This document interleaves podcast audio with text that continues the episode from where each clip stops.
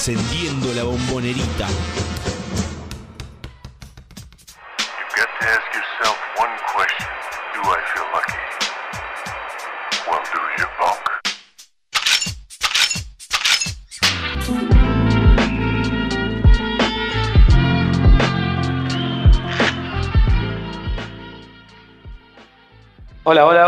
Están? ¿Cómo les va? Bienvenidos a Triple Genesis Radio, una vez más, como todos los jueves, por uno contra uno web.com con toda la información del básquet de Boca Juniors.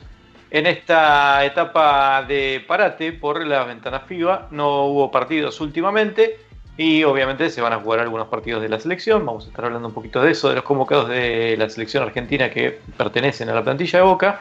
Y vamos a estar también hablando de lo que pasó con Boca últimamente. La novedad del día es eh, la contratación finalmente de, uno, de un nuevo jugador en reemplazo temporal de David Nesbitt, que como sabemos arrastra una tendinitis desde hace más de ocho partidos y no ha sido parte del plantel. Eh, así que bueno, celebramos la llegada de Tyrone Lee, un eh, norteamericano, un estadounidense proveniente de, nacido en Detroit, mejor dicho, y que proviene del básquetbol uruguayo en este momento. Ya estaremos hablando más sobre eso y sobre lo que le queda, por supuesto, a Boca Juniors en el resto de la- del mes, que va a comenzar una vez terminada la ventana FIBA. Y, eh, ¿por qué no?, también hablar con eh, Manuel Buendía, a quien le hicimos una entrevista hoy a la tarde, porque en el horario habitual de este programa suelen entrenar los jugadores de Boca, así que por suerte pudimos hacerle una entrevista eh, previo al programa para poder tener eh, el testimonio de uno de los jugadores de este plantel de Boca. Bienvenidos a todos y saludo a Walter Silva que está con nosotros como cada jueves. Así es, bueno, buenas noches Juan, buenas noches a los oyentes. Una nueva eh, emisión de Triple Geneise que las venimos discontinuando porque nos vienen los partidos, nos venían los partidos en el medio. Ahora volviendo a los jueves, estamos acá para contarles principalmente hacer un pequeño resumen y balance de lo que vino siendo la primera, o, por lo menos el mes de febrero del Geneise, que eh, podemos ver, llegar a ver una placa donde eh, se ve cómo fueron los diferentes resultados de Boca en los últimos partidos, siendo que lo último que nos quedó por comentar, en que hicimos la transmisión, fue la derrota ante Obras, que bueno, fue una derrota bastante dolorosa porque Boca estuvo jugando al límite, estuvo muy cerca en varias ocasiones y después situaciones del juego hicieron de que a Boca se le escape eh, el partido. Acá, como podemos ver, eh, Boca eh, bueno, hizo un registro de, De 4 y eh, 8, ¿no? 4 y 8 exactamente, en los que si bien habíamos terminado un enero demasiado, demasiado esperanzados, demasiado arriba, 4 eh, y 8 no, 4 de 8 quise decir. Claro, 4 victorias y 4 derrotas de los Sí. últimos 8 partidos. eso mismo, donde, eh, bueno, de un enero que terminó con la moral muy alta, después nos trajo, nos trajo las consecuencias de, de jugar, como bien lo dijimos en el programa pasado, la, la seguidilla de partidos, la seguidilla de kilómetros, eh, las incomodidades, el no poder descansar de, de la, de la mejor manera para, para predisponer el cuerpo a la- para el máximo rendimiento, y que ahora con este, este parate de una semana, de un par de días, porque eh, el equipo vuelve a entrenar hoy, o por lo menos los que están disponibles, ya se vuelven a, mentalizar a lo que viene. Lo último, como dijimos, la derrota 74-69 ante Obras Basket el, el pasado domingo, donde estuvimos haciendo la transmisión desde, desde el Templo del Rock. Y que a Boca lo ubica en este momento en la quinta, ubica, en la quinta posición de la tabla general, porque el puntero es Kimsa con 18-5, segundo está Peñarol con 18-7, 18-8 para Gimnasia de Comodoro, 16-9 para, para San Martín de Corrientes. Ellos son los primeros cuatro que están eh, por encima de Boca, que está quinto con 15 y 9. 15 victorias y 9 derrotas en esta Liga Nacional. Eh, y están bastante cerca, bueno, diferentes rivales que los que están por abajo en la tabla, que son Fe- eh, Instituto Ferro, Regata, Soberay y Obras, en ese orden, eh, tienen más partidos que el Geneise. Bueno, por lo menos Instituto y Ferro, Regatas tienen la misma cantidad, eh, tiene uno más, perdón, y, Obra, y Obras tienen exactamente la misma cantidad, 24 partidos.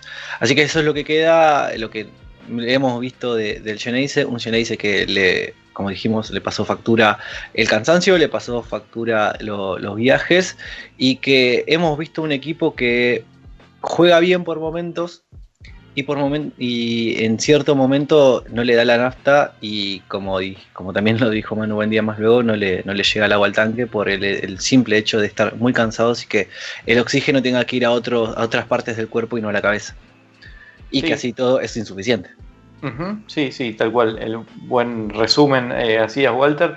Eh, lamentablemente Boca se perdió la oportunidad de, de colocarse en una mejor posición. No aprovechó algunas derrotas importantes de equipos rivales en algunos de estos partidos en donde Boca no, no sumó puntos, o mejor dicho, no sumó los puntos que esperábamos, porque en el básquet se suma igual. Este, no sumó puntos. Eh, perdió gimnasia, por ejemplo, en algún partido.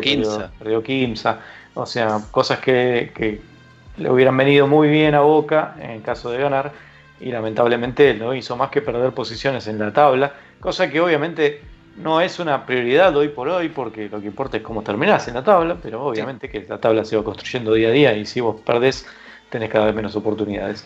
Este. Mm, del partido contra Obras, eh, bueno, en off estuvimos hablando con algunos integrantes del plantel y, estaba claro que, sí, que Boca estaba muy, muy mal físicamente, mal en el sentido del cansancio, por supuesto, disputó muchísimos partidos durante todo febrero. Y ahora le viene un marzo eh, totalmente... Igual descargado, o peor. o peor, son 11 partidos en 31 días, es decir, aproximadamente un partido cada tres días con los viajes incluidos, por ejemplo, a Misiones, por ejemplo, a Chile para jugar la ventana de la Basketball Champions League el, eh, a mediados de, marzo. y, al sur. Eh, y al sur también a Comodoro, o sea, son viajes complicados, son viajes que desgastan. Y también habíamos hablado la semana que viene, la semana pasada, perdón, con Marcelo López, el preparador físico, cuando estuviste allá en la cancha y pudiste conseguir esa entrevista medio, eh, bueno, improvisada, por estar ahí, sí, improvisada, pero, pero muy clara con Marcelo López que nos explicaba, que un poco justificaba que, todas las, las, que todos los equipos sufren el, desgaste por igual porque la liga es así. Y en algunos momentos le toca a algunos y en algunos momentos le toca a otros. Obviamente que Boca tiene la particularidad de jugar junto con Kimsa, Obras, eh, la Basketball Champions League y eso le agrega un viaje más y un par de partidos más. Pero que en general la liga es así de desgastante y que cuando te tocan viajes y muchos partidos juntos es así y no hay con qué darle. Eh, Boca no tiene un fixture particularmente complicado en marzo, obviamente salvo por Flamengo. Eh, ya le ha ganado a Universidad de Concepción los dos partidos, no pareciera ser un escollo demasiado duro. Eh, le ha ganado a Flamengo, obviamente, siempre es bueno recordarlo porque fue un partido memorable. Eh, Flamengo que actualmente se consagró campeón de la, de la Copa Intercontinental, ganándole a San Pablo Burgos eh, hace pocos días, lo que también nos hace sacar un poco más de pecho y decir, ah, mira, le ganamos al, campeón del mundo. Al campeón del mundo. y, no, y no es mentira, porque el equipo estaba completo, salvo por Luke Martínez. Una sola ficha le faltaba a Flamengo el día que vino a jugar a, Buenos, a Buenos Aires, y no si no me falla la memoria. Eh, y bueno, y ha jugado un gran partido contra San Pablo Burgos y lo, borró de la cancha. Realmente le ganó de principio a fin un, un, partidazo de Flamengo. A ese mismo equipo le ganó Boca. Y lamentablemente a partir de, esa, de ese gran momento y después de ganarle y quebrarle la racha a Peñarol, vino, vinieron ocho partidos en donde los resultados fueron muy desparejos. Se perdió de nuevo con Peñarol, se perdió eh, la ventaja deportiva en algunos casos. Eh, pero principalmente se perdieron partidos que quizás uno no esperaba. Especialmente el de Obras, me parece que fue un partido doloroso para perder. Hablamos hoy con Buen Día y él nos dijo, ni siquiera no, jugamos mal. Creo que un poco de razón tiene, más allá de que eh, a Boca le costó mucho el partido y que Obras defendió muy bien con uñas y dientes y corriendo mucho. Creo que esa fue la gran diferencia del partido, la, la energía de Obras. Y obviamente la puntería de Boca, porque tiró 36% de cancha, algo que eh, si vos tenés 36% de cancha en un partido profesional, va a ser muy difícil que le ganes al equipo rival, a menos que lo dejes en, no sé, en 50 puntos, en 55 puntos. O sea, eso no sucedió. Obras jugó, eh, estuvo bastante más atinado y Boca no. Y, me parece a mí que la energía tuvo muchísimo que ver, porque cuando uno mm, ve que los jugadores que suelen anotar eh, no no lo hacen de una manera tan eh, permanente, porque bueno, y no entraba sin más lejos, no solo, no solo que no entraba, sino que algunos tiros eran demasiado forzados, Eloy Vargas quedándose muy corto en varios tiros libres, en los triples de los especialistas que se quedaban cortos son muy desviados, eh, es decir que eh, la cuestión física hizo mella también hasta en, lo mental y en lo mecánico principalmente, porque una cosa es que no tengas la fuerza, pero también que, que cambie toda tu mecánica a que un, un movimiento que ya lo tenés incorporado, y que no lo pensás, tengas que hacer un esfuerzo, incluso pensarlo, hacerlo más em, racional, eh, te demande otro tipo de esfuerzo que justamente el cuerpo por la, por la falta de descanso o por la sobreexigencia, como bien lo dijo Marcelo López, al, a, la alta, la alta competencia, eh, por decirlo de alguna manera, son cartuchos que ya fuiste quemando. Sí, em, y y lo que pasó también con Obras es que al correr mucho Obras, al, defender mucho y, llegar siempre a, las ayudas y a, puntear los tiros, me parece que a Boca le está pasando mucho esto de que cuando le empieza a costar el partido, le cuesta rehacerse de ese mal momento y entra en una, en una meseta mental quizás en donde revertir la situación se le vuelve difícil y empieza a hacer las cosas mal, cuando en general hace las cosas bastante mejor. Ese es un problema que creo que deberá trabajar Boca para resolver, más allá de que eh, le van a tocar muchísimos partidos, el cansancio va a continuar y demás y demás. Hemos visto. Que igual, que igual Manu Buendía nos dijo algo bastante interesante con, con respecto al descanso, lo van a escuchar más luego en la entrevista. Sí, y aprovecho que me cortaste la inspiración para decir que como la entrevista es bastante larga, y es en diferido, tenemos poco tiempo para estar nosotros en vivo al aire, así que vamos a tener que pasar directamente, salvo que quiera cerrarme con algunas estadísticas de Boca contra Obras. Eh, no, no tiene, no tiene mucho sentido, ya lo mencionaste vos, Boca terminó con un 36% de cancha y Obras con apenas un 41%, tirando más o menos lo mismo. Eh, obviamente que hizo mucha, mucha diferencia la cuestión de los dobles, porque Bocas en, eh, Boca en los, tiros libres estuvo bastante parejo igual que Obras. Eh, ellos corrieron un montón la cancha y simplemente aguantaron lo que Boca no pudo aguantar. Pero para cerrar, y también hablando de esto del descanso, dijimos esto, este, este momento que estamos hablando desde el domingo que no hubo partidos es porque hay una ventana de clasificación al Mundial FIBA del 2023. Tres jugadores de Boca fueron seleccionados, que eh, ya lo mencionamos en los diferentes programas, lo han visto en todas nuestras redes sociales. Kevin Hernández, Leonel Shatman y eh, Federico Aguerre se mantienen en la selección de Che García, donde hubo algunos cambios, sin ir más lejos. Eh, contra ahora jugamos contra un, jugador de la preselección como fue Lautaro Berrey, que fue cortado justamente de la misma por eso no, va a ser no va a ser de la partida de ninguno de los dos encuentros que juega Argentina, pero sí está Kevin Hernández, en la posición de 4 está Federico Aguerre y en la posición de escolta, incluso al lado, eh, compartiendo eh, puesto o mm, convocatoria con Carlos Delfino y con Nicolás Brusino, que vuelve a la, convocatoria, se encuentra Lionel Shatman, así que eso también es más que, más que interesante y para valorar, entendiendo que de todas maneras eh, para ellos, para su, para su carrera, obviamente que es más que importante, pero para el equipo Geneise eh, puede llegar a ser contraproducente porque eh, no dejan de ser más tiempo de entrenamiento y más tiempo de partidos cuando sus compañeros ya entraron en descanso. Sí, exactamente. Había una especie, eh, un espacio, mejor dicho, para descansar. Así estaba Manu Buendía hoy, muy relajado después de haber podido parar un poquito, pero también, es importante decirlo, febrero y marzo son meses tan complicados y tan llenos de cosas que eh, al equipo no, el equipo no entrena.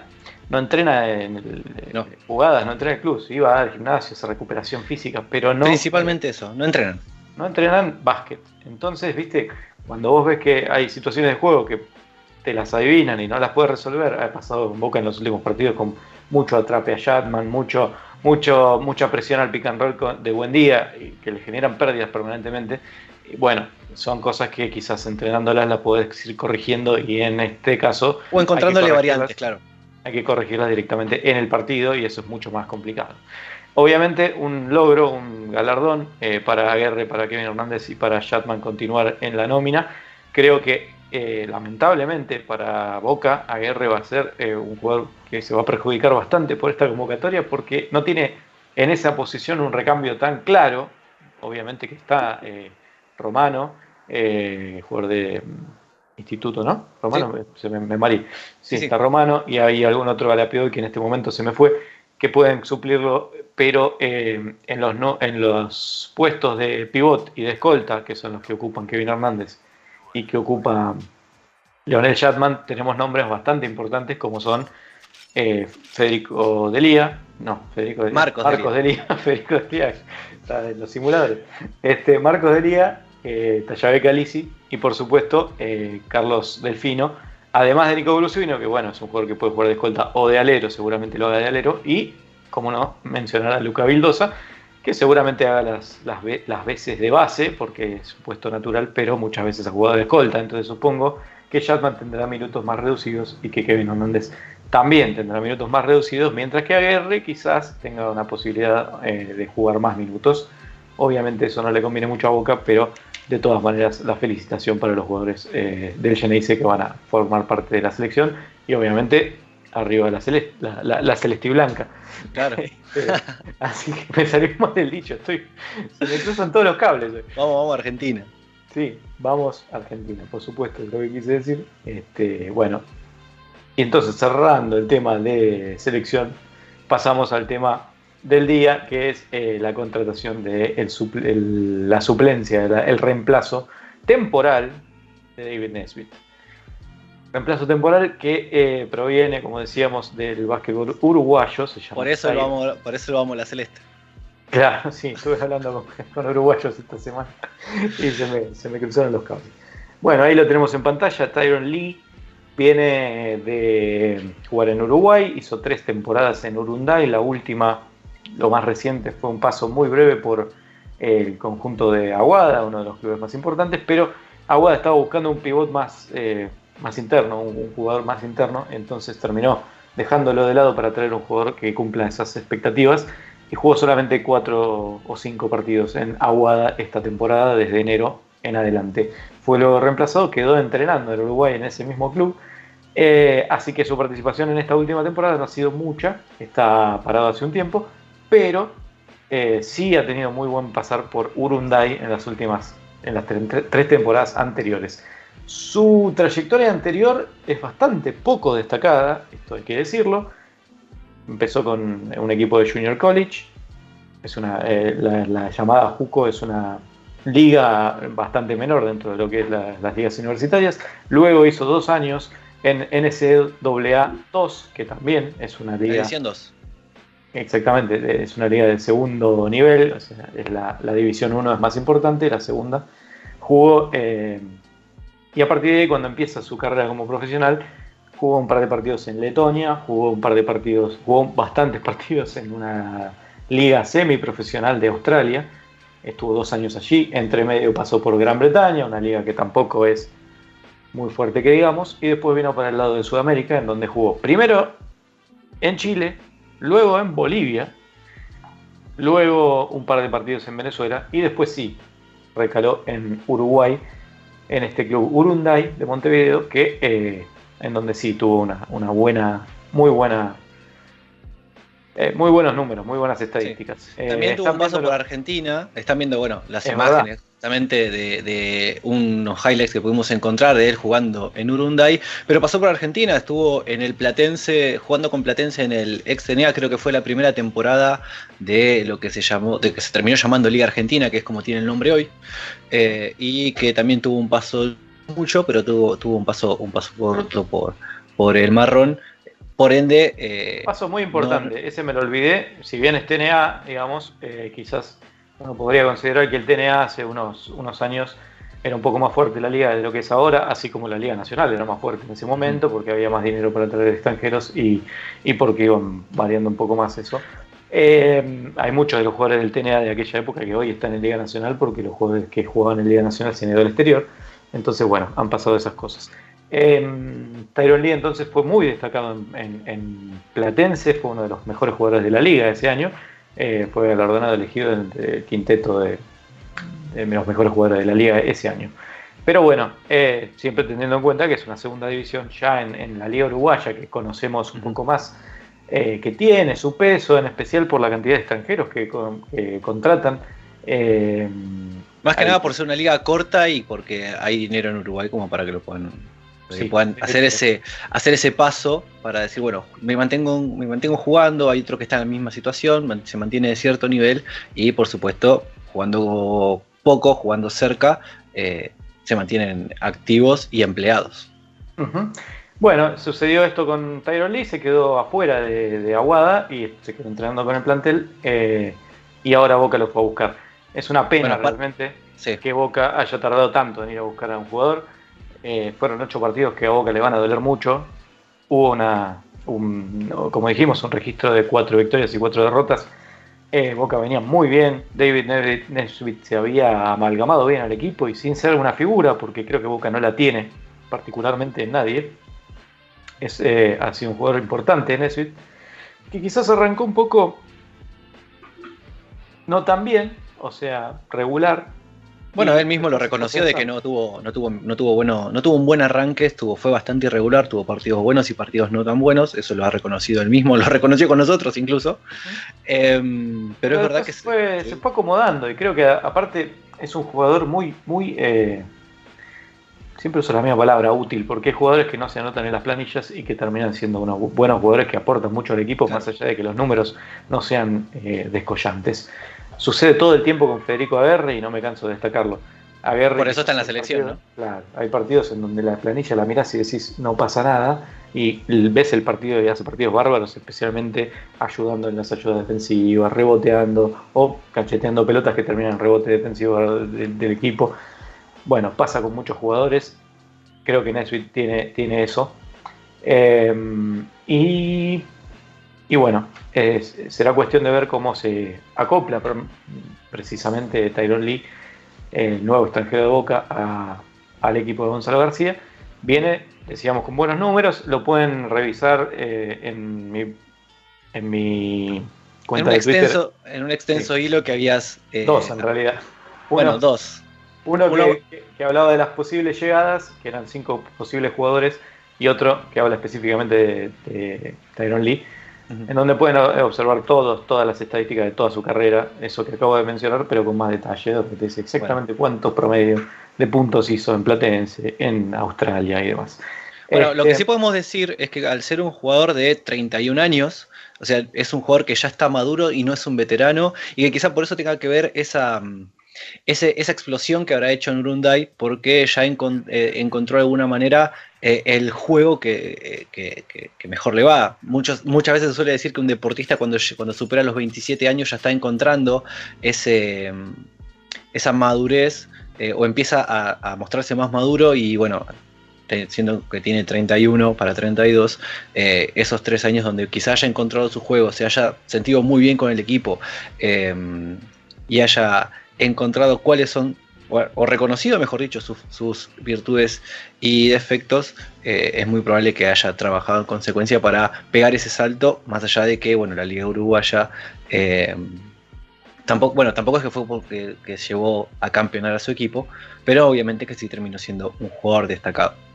Sí, tal cual. Este, creo que es un buen cierre para la para lo que tenemos que decir de esta nueva contratación extranjera, remarcando siempre que David Nesbitt eh, va a continuar en el equipo. Recordamos que tiene una tendinitis de rodillas, una enfermedad, una enfermedad, un padecimiento bastante. Un padecimiento crónico, complicado. es, que a veces se le puede. las cuestiones que son crónicas se le pueden llamar a veces enfermedades porque no deja de ser algo que lo queja todo el tiempo y que en esta situación, como bien lo, mencionamos, eh, la venía arrastrando hacia varios partidos eh, previos a donde lo terminó, donde se terminó empeorando la situación que fue ante Flamengo en una jugada muy linda, pero que terminó siendo muy desafortunada eh, en la volcada que, que hace en el primer cuarto. Así que es por eso que ya ocho partidos que además repercutieron en la rotación del equipo, haciendo que más jugadores tengan más responsabilidades, más minutos en cancha y por ende mayor cansancio. Eh, varios jugadores estuvieron realmente al límite en varios juegos y que ahora se sume ya de por sí un jugador que esperemos que, se le dé la, rotación necesaria eh, o que tenga los minutos necesarios para que también el resto de los equipos el resto de los jugadores, mejor dicho, se, eh, tengan más tiempo de descanso o por lo menos eh, se pueda utilizar mejor el tiempo de eh, el tiempo útil y el tiempo sí el tiempo útil de cada uno de cada uno de ellos en la cancha. Una sola mm, detalle sobre Tyron Lee. eh, eh, cuando era juvenil y jugaba en la universidad, en, Junior College, tiraba triples.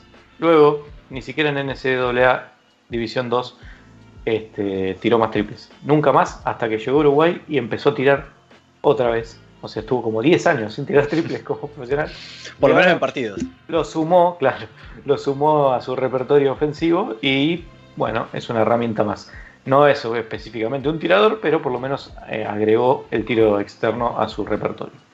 Bueno, ya, bueno, para, para completar un poco la información, es un ala puede jugar tanto alero como de ala pivot, es bastante atlético y eh, por lo que hemos visto en los highlights y todo eso, le gusta bastante jugar con, eh, mejor dicho, de frente al aro. Así que con eso podemos ya cerrar. Lo que tiene son brazos muy largos, eso es lo que, lo que me sorprende y creo que eso le facilita también las tapas y los rebotes, ¿no?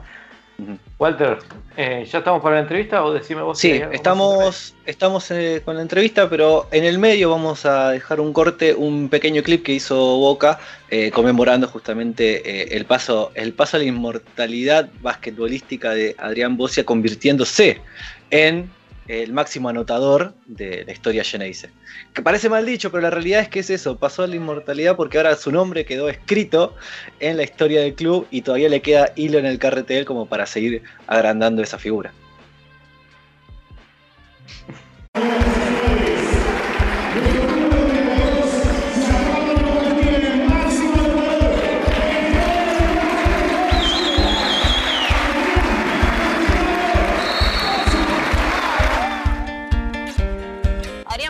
Para el hincha de Boca es seguridad, es nuestro emblema y básicamente verlo en cancha nos hace confiar que podemos estar siempre en los primeros puestos. Y Adrián es todo, es el emblema, es, Boca, es Boca, es, todo lo que está bien. Hay que agradecer tener un jugador de 39 años que dé todo lo que da por Boca. Adrián significa todo, es, es el símbolo del básquet de Boca, es el que estuvo cuando las cosas no andaban bien, el que la peleó de abajo y que hoy puede disfrutar un presente distinto de un equipo peleando el campeonato. Para el hincha de Boca es todo, es, el ídolo y el referente máximo. La verdad que es una persona muy importante y da muchas alegrías hoy en día. Es un símbolo, un referente y un jugador recontra importante, no solamente por su historia, sino por lo que representa para el club. Y para nosotros como los hinchas tenerlo en el equipo es algo, es algo esencial si queremos aspirar a que un Boca Básquet esté en los primeros planos como tiene que estar.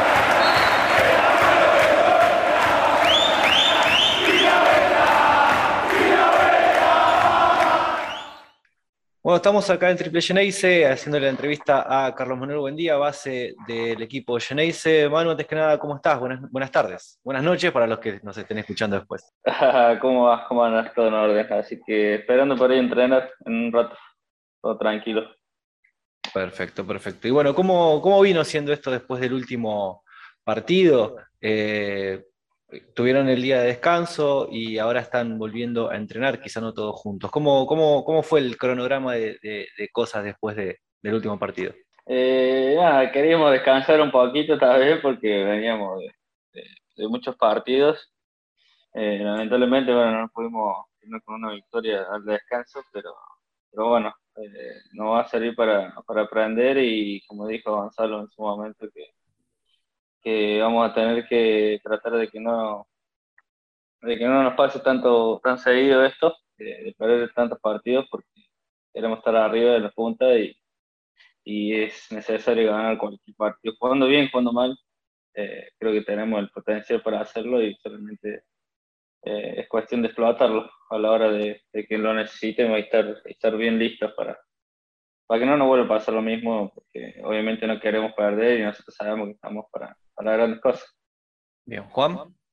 Así que usando, usando, el descanso, usando el descanso ahora estos días, perdón, Juan. Eh, bueno, me alegro, me alegro. El descanso, hoy ya volvemos. Sí, hoy ya volvemos, así que a ponerle cabeza de vuelta. Me alegro que estén descansando porque se notó un poco el partido con obras, particularmente, que estuvimos muy cerca de la cancha. Que, y aparte, mirando las estadísticas, ¿no? la cantidad de tiros fallados parecía poco habitual en Boca y parecía que, de verdad el cansancio les estaba pesando. Esto es así, ¿me lo puedes confirmar? Eh, sí, sí, lamentablemente eh, por ahí con un, jugador menos que teníamos, a David lo tenemos lesionado, pero bueno, ahora ficharon a, un nuevo extranjero para que, para que nos ayude, obviamente, porque necesitamos rotación, necesitamos eh, ese, esa dinámica, porque es la que pretendemos usarlo en la cancha y, obviamente que eh, no todo jugador puede jugar todo el partido, todos los partidos, así que eh, es necesario la rotación para, para tener la, la, mente fresca, las piernas frescas y obviamente que la mano, mientras más descansado está, más, más apunta. como vos decís, en obra no, no nos resultó, eh, no estuvimos bien eh, efectivamente, jugamos un buen partido, pero, pero bueno, lamentablemente por ahí la mira no estaba, estaba bien centrada y, y agarramos tiros que por ahí en otros partidos lo hemos metido y, no han ayudado a que la ventaja sea nuestra y no del, contrario. Pero bueno, eh, es borrón y cuenta nueva ahora. como te decía antes, descansamos, salvo los chicos que están bueno, en sus selecciones, que siguen a full, pero bueno, nada más lindo que, que la celeste y blanca y defender la bandera del país de que uno es. Así que nada, nosotros los que los, que ladran vamos a estar acá entrenando y corriendo como locos. Eh, me decías que mm, Gonzalo García les estuvo diciendo que bueno, que, este, que estos tramos con varios partidos eh, perdidos no, no, deberían volver a ocurrir. Sin embargo, en marzo hay otra seguidilla de partidos muy, muy importantes. Son 11 partidos durante marzo, o sea, son más de eh, de un partido cada tres días. Eh, ¿Hay alguna planificación específica para hacer esto o simplemente mentalizarse de que hay que esforzarse más? Eh, sí, en realidad, más allá de, esforzarse más, es, cuestión de, aprender lo que nos pasó. ya tuvimos, como, como decimos, partidos cada tres días. Fue como una prueba este febrero y ahora en marzo ya sabemos que, que qué nos espera, cómo jugarlo, eh, qué momento estar bien, qué momento meter un, poquito más de esfuerzo, no solo físico, sino mental, que, más, que es lo que más por ahí cuesta en la batería de los partidos, porque bueno, físico, viste, eh, cuando entra el calor ya está andando, solamente por ahí capaz que la falta de oxígeno no llega al, al mate y ahí es donde, donde uno tiene que estar frío para, para pensar cualquier cualquier situación que se presente en el partido y estar, estar listo para, para ayudar al equipo, obviamente. Pero, pero bueno, creemos que, esto nos sirvió para este, enfrentar este marzo eh, con, con, todas las pilas y con toda la cabeza dura, porque ya este último tramo de, la temporada es, no quiere decir que es más importante, pero sí es clave para, para definir eh, dónde queremos estar. Walter. Bien, bueno, Manu, eh, ya está bien entrar la temporada, no pudimos hablar, no pudimos hablar con vos antes, pero ¿qué nos puedes decir, siendo que estuviste en la temporada pasada, las diferencias entre este equipo y el de, el de, la, de, la 2021? Eh, diferencia este, solamente de persona, yo creo que eh, el equipo se forma en base a lo que, a lo que piensa Gonzalo quiere Gonzalo para, para que muestre el equipo de Boca. Eh, Gonzalo no, no, va a cambiar su, su idea y su metodología, obviamente que, que, también conociendo a algunos jugadores del año pasado, lo quiso mantener para esta temporada, para seguir eh, creando esa, ese estilo de juego que, que, obviamente de un año para el otro es difícil de creerlo. Eh, el segundo año ya cambiando jugadores, para mantener una base se hace un poco más fácil eh, y nada, es, construir también el, día a día, eh, la idea esa y obviamente que tenés bajones y tenés subida en toda la temporada y es cuestión de, afrontarla lo mejor posible y, nada, este año vemos que tenemos, no quiero decir eh, mejor, mejor potencial, pero sí tenemos muchísimas, muchísimas armas para, para estar entre los primeros, lo cual hay partidos que lo hemos desaprovechado eso, no nos hemos dado cuenta y, no ha pasado también la temporada pasada, de, algunos partidos perderlos ahí por, por detalles nuestros más que de los, de los contrarios. Y, nada, eh, hoy tenemos que, la mitad del equipo hay que, hay que transmitir las experiencias que tuvimos el año pasado, eh, lo estamos haciendo y, y bueno, es cuestión de de, de afrontarla ahora en estos últimos partidos que, que, nos quedan. También tenemos otro campeonato que es la Champions, eh, más allá de, querer comparar el equipo con otro equipo, tenemos otra competencia por el medio y otro, otro cronograma que tenemos y, obviamente que va a ser muy diferente al equipo del año pasado.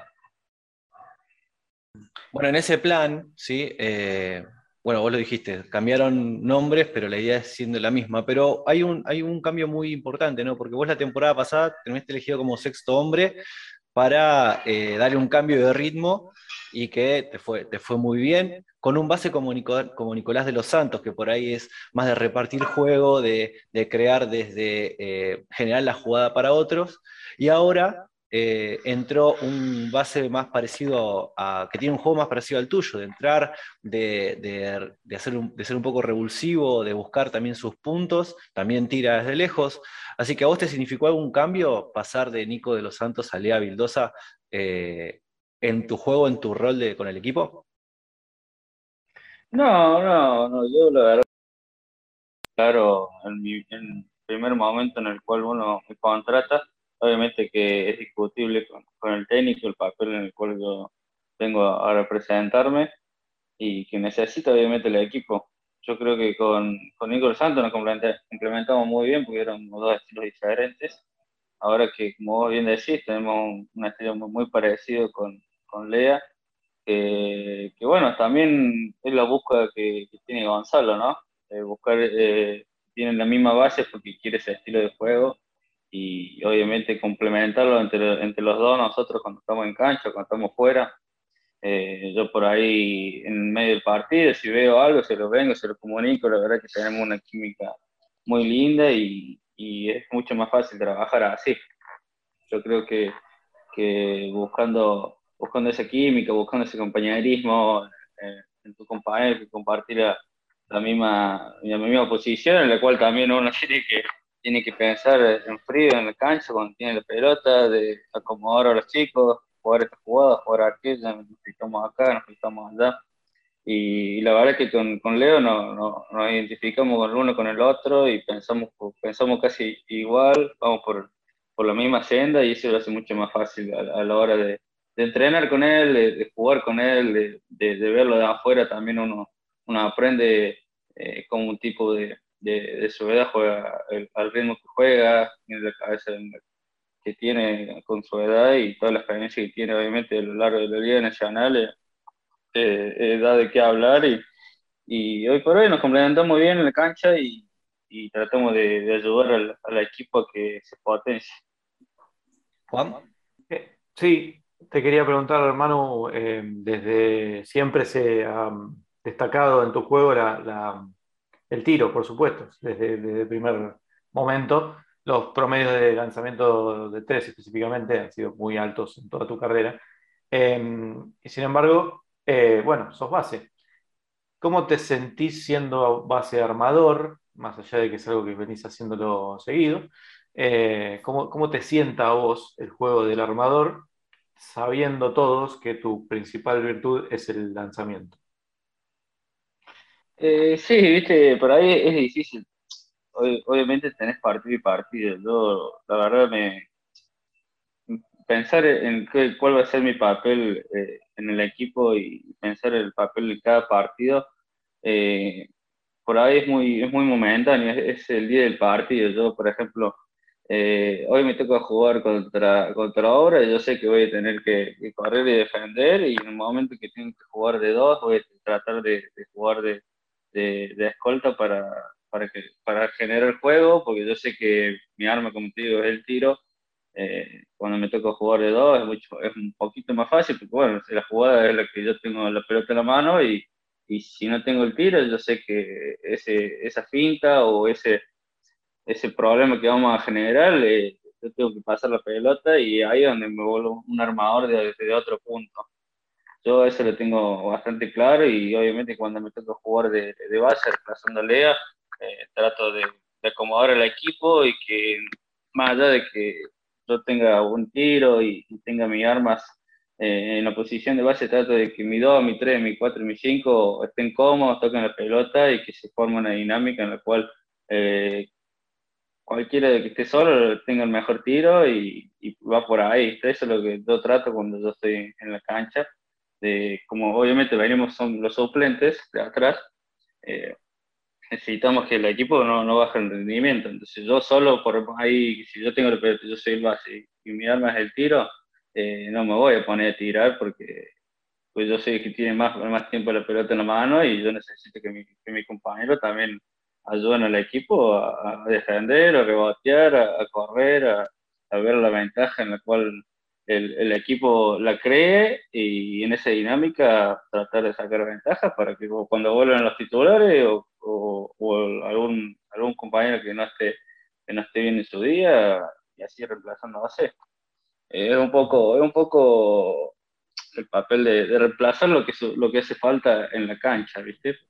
Uno de, cuando empieza de atrás es, eh, no sé si es más, es más tranquilo eh, el lugar, pero como que uno está viendo los primeros seis minutos, siete minutos del partido, y está viendo que hace falta, que, jugada hace bien, hace bien el equipo para generar una ventaja.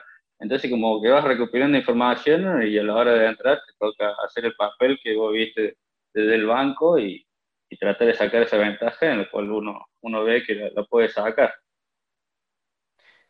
Eh, hace un rato mencionabas la falta de David Nesbitt en el equipo, eh, siendo siete fichas nada más, eh, los mayores. Eh, Boca es un equipo que utiliza bastante poco a los jugadores juveniles, entonces la rotación se acorta un poco.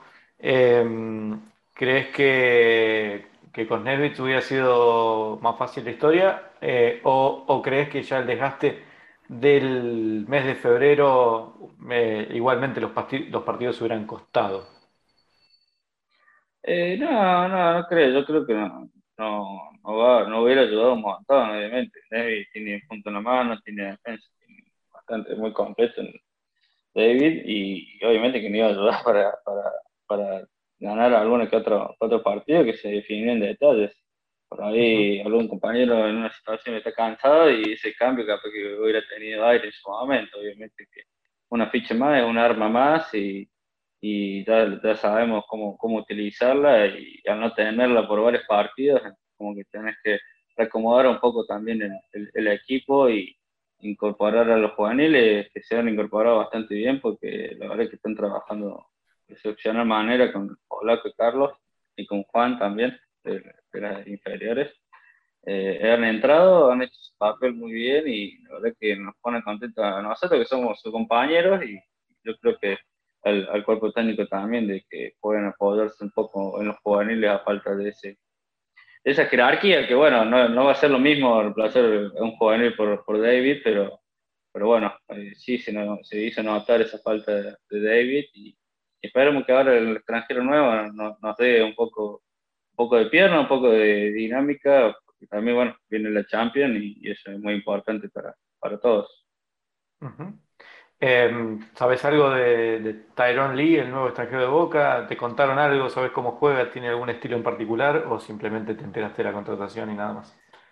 Me acabo de enterar hoy, Nico. acabo de enterar hoy que, lo han contratado y, y, por lo que escuché es dinámico, no tiene tanto tiro, pero sí que, corre la cancha, rebotea y se va, a pelear. Así que, lo, bueno que tiene Gonzalo es que lo, lo va a acomodar rápido, así que seguramente no va, no va a ayudar esa energía que, que traiga de allá. Bueno, Manu, justo lo dijiste, Champions, Basketball Champions League, ¿no? Eh, por ahí con, con, el equipo chileno que tuvieron un partido que fue, la, por decirlo de alguna manera, la, la venganza del partido anterior. Eh, o sea, cuando jugaron en Río perdieron, perdieron feo con Flamengo y se sacaron las ganas con, con, Universidad de Chile y después cuando vinieron acá tuvieron un juego casi perfecto desde la, desde, desde la eficacia. Pero eh, contame de los dos juegos con Flamengo, porque habíamos hablado con vos eh, en la cancha, habiendo salido un partido, y medio, como que nos hiciste tu resumen de cómo fue jugar el primer partido con Flamengo, y después tuvieron el segundo, que aparte de que fue soñado para, para el hincha de Boca, para ustedes también fue un partido que, que, que lo lucharon bastante. ¿Qué me puedes decir de esos dos partidos y qué esperás para, para el próximo, para la próxima ventana? eh, sí, la verdad que por un lado emocional, la verdad que es muy lindo para los primeros que han jugado eh, porque no todo el mundo lo pudo, lo pudo jugar esta competencia y, y arrancar por ese lado eh, es lindo también transmitirlo porque es una experiencia única jugar internacionalmente, no solo defendiendo los colores del club, también de la bandera de, ser argentino. Eh, jugar contra un brasilero, la verdad que siempre está esa, esa emoción y, la genera, y la verdad que es, muy, muy especial y muy linda. Obviamente que no, no, esa emoción por ahí también te traiciona y nos no lo ha pasado en Brasil, como decir, por una diferencia amplia. Y al venir acá a Argentina sabíamos que no nos puede pasar lo mismo que allá, que íbamos a salir con las hachas, con los cuchillos a, matar y a, buscar ese triunfo, que la verdad que realmente lo queremos y no lo creemos imposible, más allá de que han sido los últimos campeones Ahora, bueno, intercontinentalmente, nosotros hace dos semanas la hemos ganado y, la verdad es que no, no, tenemos ningún, ni un cuco ni nada por el estilo. Eh, estos dos partidos que vamos a ir ahora a Chile, lo vamos a ir a jugar igual que lo que vamos a ir a Monedita, porque si de esa forma ganamos, que copiarla y, y, plantearla allá en Chile. Así que, nada, la cabeza está un poco en eso también, en esa, esa emoción que, que como te decía en un principio también la está transmitiendo todo a lo largo de esta de, la Champions, que más allá de que estemos clasificados, queremos buscar el uno, queremos ganar los dos partidos y, dar un mensaje a, que acá estamos nosotros y, y, bueno, a, esperar, a esperar esa, esa expectativa que, que no solo a nosotros nos emociona, seguramente al hincha de Boca y a toda la institución la está, la está haciendo cosquillas. Juan.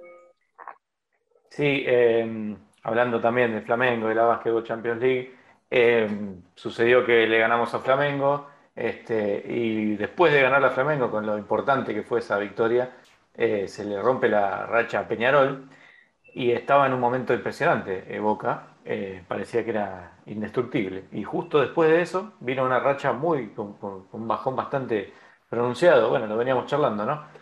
El cansancio, los viajes y demás. ¿Hay alguna manera de, revertir eso individualmente, como equipo? ¿Cómo, ¿Cómo, se plantea lo que viene sabiendo que hubo un momento que fue duro eh, y, que, y, que, se puede jugar mucho mejor?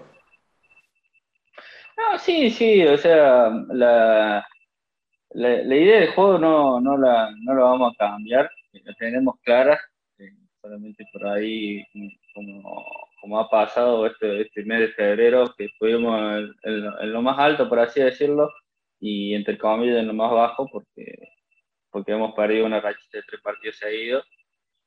Eh, es experiencia, como te lo decía en un principio, es saber que, en una competencia de alto rendimiento necesitas todo el esfuerzo, lo, eh, lo podés, lo podés triunfar, lo podés ganar como lo hemos hecho con, con, con Flamengo y como hemos eh, eh, el récord a Peñarol.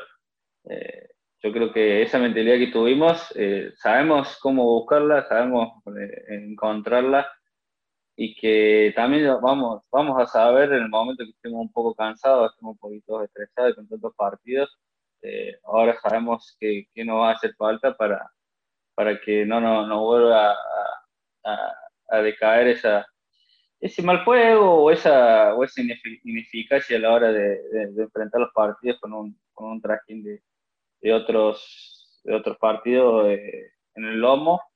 Eh, pero bueno, yo creo que el equipo es un poco, un poco maduro, bastante maduro para, para agarrar esa experiencia y, y trabajarlo en estos días que, bueno, vamos a poder entrenar cuando vuelvan los chicos, porque a lo largo de febrero, con todos los partidos, no podemos entrenar no pudimos eh, eh, trabajar esos errores que tuvimos a la hora de, los partidos que perdimos y, somos bien conscientes, somos bien conscientes y, creemos que estos días nos van a venir de 10 para, para, recapitular todo lo que se viene, que va a ser durísimo.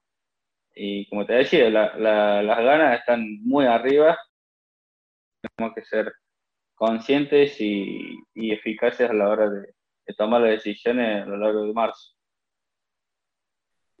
Me quería preguntar por una cosa que siempre se menciona en las entrevistas, en especial, bueno, los jugadores, es sobre la idea de juego, ¿no? Dijiste varias veces, la idea de juego de Gonzalo es muy clara, la vamos a seguir eh, manteniendo, etcétera, etcétera.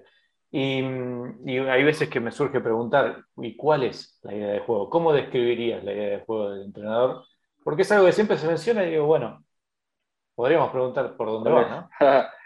Sí, sí, eh, lo primero que siempre trata de cuidar el, eh, Gonzalo es el compañerismo, el juego en equipo.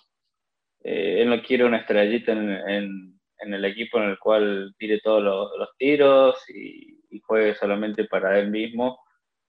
no solo en acciones repetitivas, sino en una sola acción. O sea, por ahí uno, uno en la cancha está, está jugando mil y, y ve un hueco y bueno, se arriesga a tomar la decisión y puede ser errónea a la hora de, de, ejecutarla. Y, nada, hay veces que Gonzalo no le gusta porque capaz que en esa penetración o en ese tiro tenía a su compañero solo, en el cual tenía un mejor tiro que el tuyo.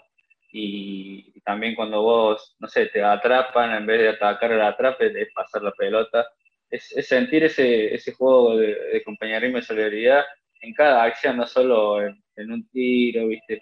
Eh, jugar un pick and roll sabiendo jugar para el compañero y más allá para que se quede hueco para anotar, obviamente que uno lo va, lo va a tomar y por eso somos, somos jugadores como, como los que él ha, contratado. Yo creo que él nos respeta a la hora de, tomar decisiones eh, egoístas, entre comillas, porque bueno, también hay, hay que tirar hay que, hay que tomar decisiones en la cancha. Eh, no quiere decir que siempre sean las correctas pero va por ahí, en el cual también no solo ofensivamente, que también defensivamente uno pierde la, eh, una penetración, pierde una defensa de uno contra uno y el compañero tiene que estar ahí para ayudarlo.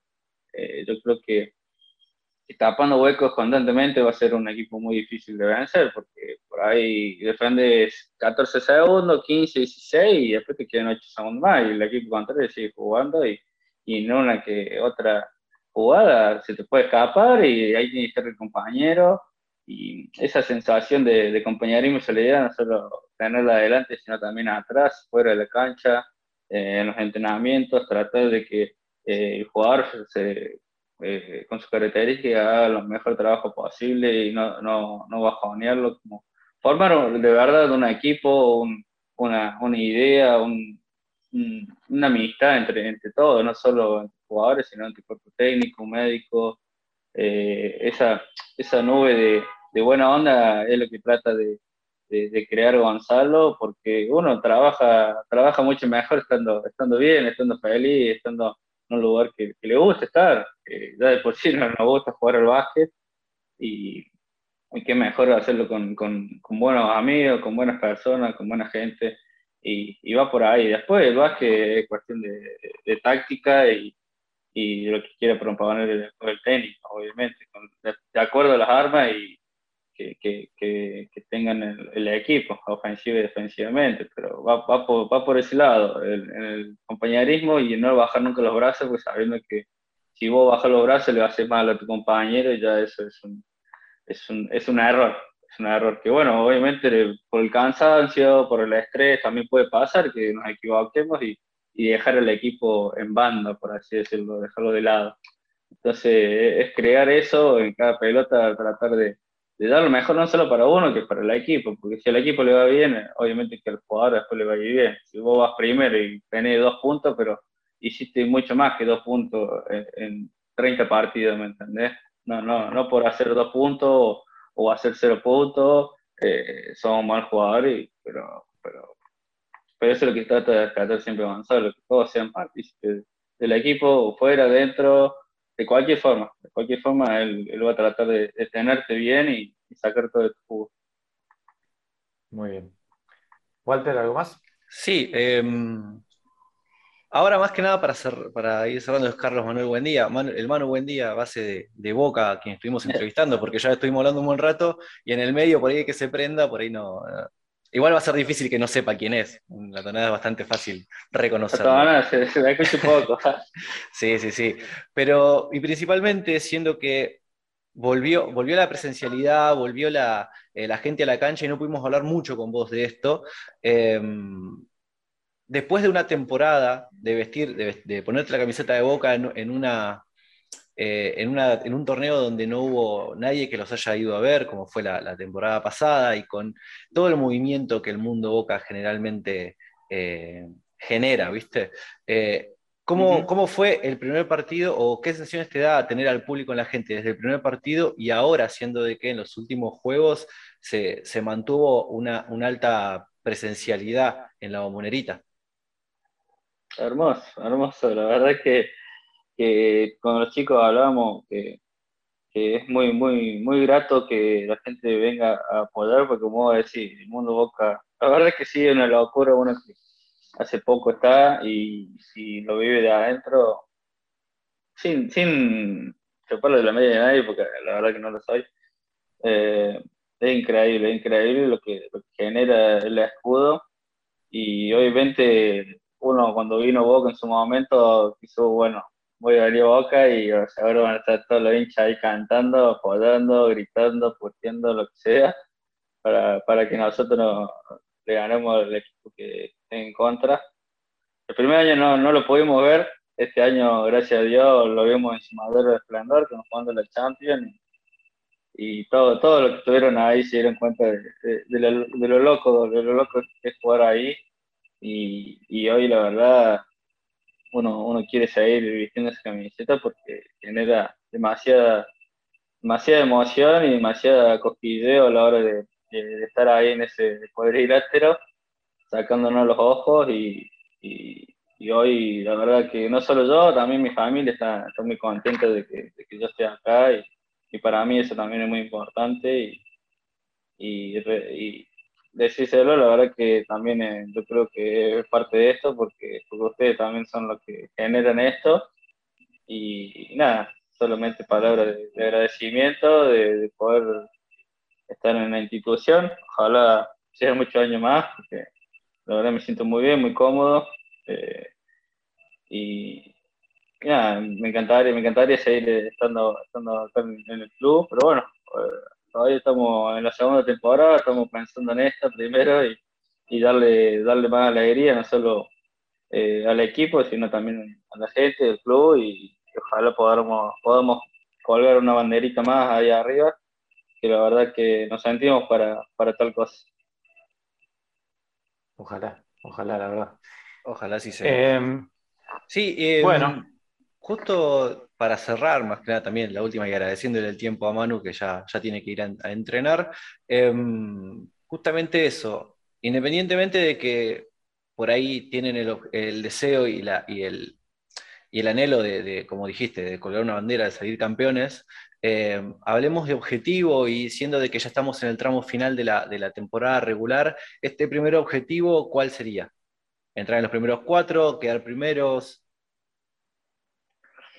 Sí, ese sería como un, a, largo, a largo plazo, todavía faltan bastantes partidos. Eh, ese deseo y esa, esa idea está, ese objetivo está. Eh, seguramente lo, lo, vamos a tener mucho más consciente a la hora de, enfrentar cada, cada partido. Eh, ahora lo estamos, nos vamos a enfocar en, en lo físico, volver a, a, entrar al gimnasio, a ganar fuerza de vuelta, porque tanta batería de partidos, por ahí te, no te queda mucho tiempo para trabajar en la fortaleza del, físico, sino en la recuperación.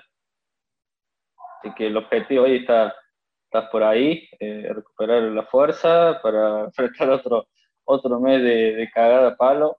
Así que nada, primero vamos por ahí, seguramente a lo largo de los tres primeros partidos, creo que tenemos cuatro, eh, muy duros, institutos de gimnasia que están allá arriba, eh, bueno, Riachuelo también, que se nos complicó en, en La Rioja, un partido muy lindo. Y después te vienen los Champions, así que nada, eh, el objetivo, viste, son muchos, son muchos. Así que vamos a ir de poquito, de, poquito vamos, vamos a ir tachando. Ahora vamos a entrenar, a cuidar el, a entrenar físico, a agarrar fuerza para, para lo que viene. Bueno, antes que nada, bueno, muchas gracias Manu. Eh, pasó Carlos Manuel Buen Día por eh, los micrófonos de Triple Genesis, en este, en este caso diferido, pero sigue siendo en el jueves, así que te agradecemos Manu y lo mejor para lo que viene. Gracias, bueno, un abrazo a los dos, muchas gracias por, el espacio de vuelta y nada, bueno, nos veremos en la cancha. Te mando un abrazo y un saludo y éxitos.